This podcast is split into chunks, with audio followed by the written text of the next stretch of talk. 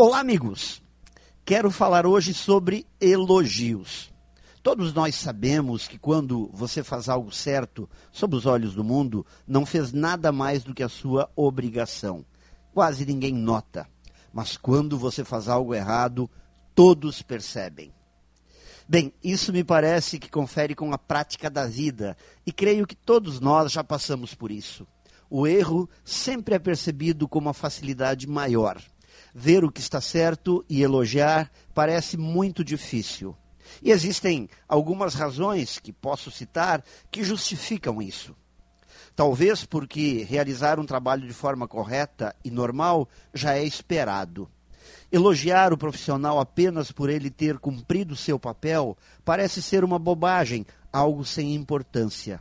Existe também o receio de que a pessoa que foi elogiada se acomode no elogio e, a partir daí, pare de fazer boas entregas e, principalmente, a falta de hábito.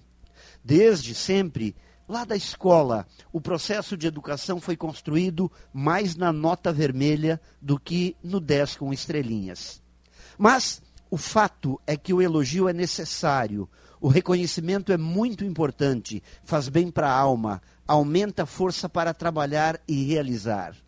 Por isso, temos que treinar nossa mente e nossos olhos para enxergar o que está sendo feito de forma correta e aprender a dizer: parabéns, isso está muito legal. Pense nisso e saiba mais em profjair.com.br.